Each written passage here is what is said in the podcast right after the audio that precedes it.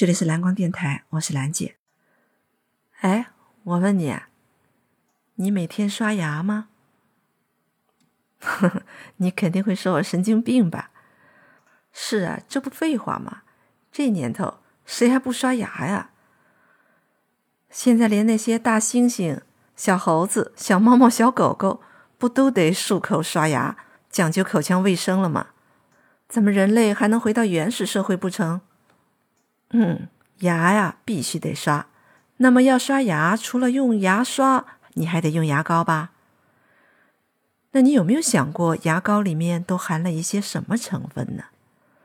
每天使用，长期积累，会不会对我们健康产生不良的影响呢？我看过一些报道说，很多牙膏里都含有一种化学成分，嗯，叫什么来着？反正啊，对身体是有害的。很可能还会引起这个病那个病，甚至还可能致癌。你看，不就刷个牙吗？有那么恐怖吗？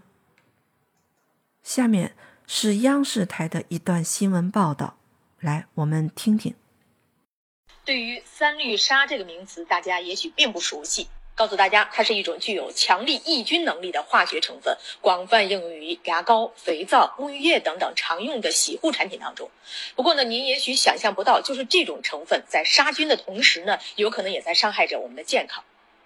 对于怀孕的准妈妈来说，每天刷牙也许就会对腹中胎儿造成威胁。威胁的来源就是牙膏里的三氯沙。据英国《每日邮报》的最新报道，孕妇长期接触三氯沙这种成分。可以阻碍血液流向子宫，导致胎儿缺氧，从而影响到胎儿脑部的发育。随着小朋友的尿中的三氯沙浓度越高，它的危险就越高。有标示有杀菌的，就尽量避免使用。其实不止牙膏，为了提高杀菌效果，药用香皂、沐浴乳等许多产品中都含有三氯沙。觉得刺刺痒痒的，或者说后来觉得有点微微脱皮，而到后来的时候可能就开始红肿。而这类产品的制造商们还经常给三氯沙改头换面，不断用新的名字混淆视听，让消费者防不胜防。大家都知道这三氯沙是众矢之的啊，所以大家一直把这个名字都在更改。专家提醒大家，购买这类产品时一定要多加留意，看清楚产品的成分，避免在杀菌的同时伤及自身的健康。你听这个三氯沙，是不是还真的有点恐怖啊？说实话，如果不是央视的报道，我还真不敢相信这会是事实呢。你说这个东西不是挺让人纠结的吗？你不用它吧，不能杀菌；你用它吧，菌是杀了，可是你的身体呢，也要被它伤了。难道这个牙膏里就不能用别的，既可以杀菌，对身体又没有毒副作用的东西吗？真的找不到一种东西可以把这个三氯沙给替换掉吗？我想应该是可以有的。说到这，我又想起一个事儿了。我们刷牙的时候吐出来的泡沫，应该都是纯白的吧？以前我刷牙的时候啊，吐出来的泡泡可不是白色的，那颜色都是红红的。那个就叫牙龈出血呀。我问医生为什么牙龈会出血，医生说因为牙龈有发炎呢。那牙龈怎么就会发炎了呢？医生说：“这个很难说清楚，很多人都有的，好吧，反正我也没感觉是什么大问题，那就随他呗。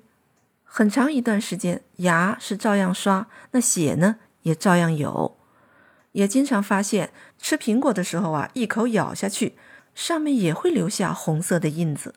现在呀，我回头反思了一下，这会不会跟当时用的牙膏有关呢？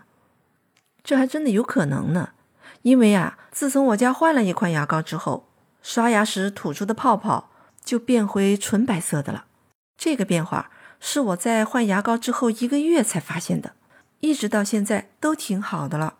是一支什么牙膏呢？这支牙膏是一个朋友从韩国代购回来的。一开始啊，也就随便用用，没有太在意。这个惊喜之后啊，我才用心的研究了一下。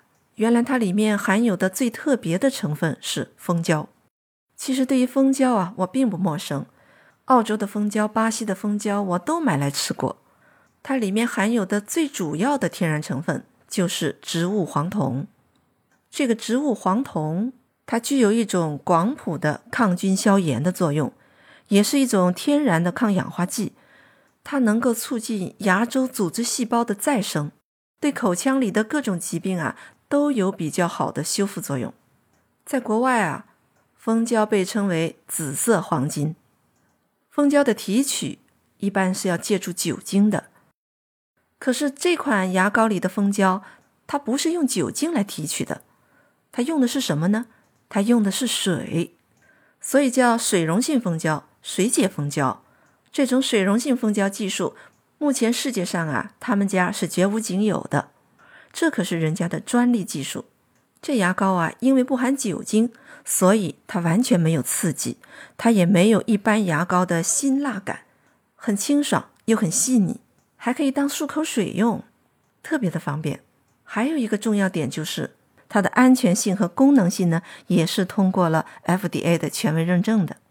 如果它里面含有三氯沙之类的东西，那是绝对拿不到这个通行证的。所以我用的特别放心。用过这个牙膏之后，其他的牙膏，说实话，我就再也没有买过了。你有什么想法呢？欢迎到评论区给我留言哦。你也可以联系我，蓝光全拼幺七八。谢谢你的陪伴，下期再会。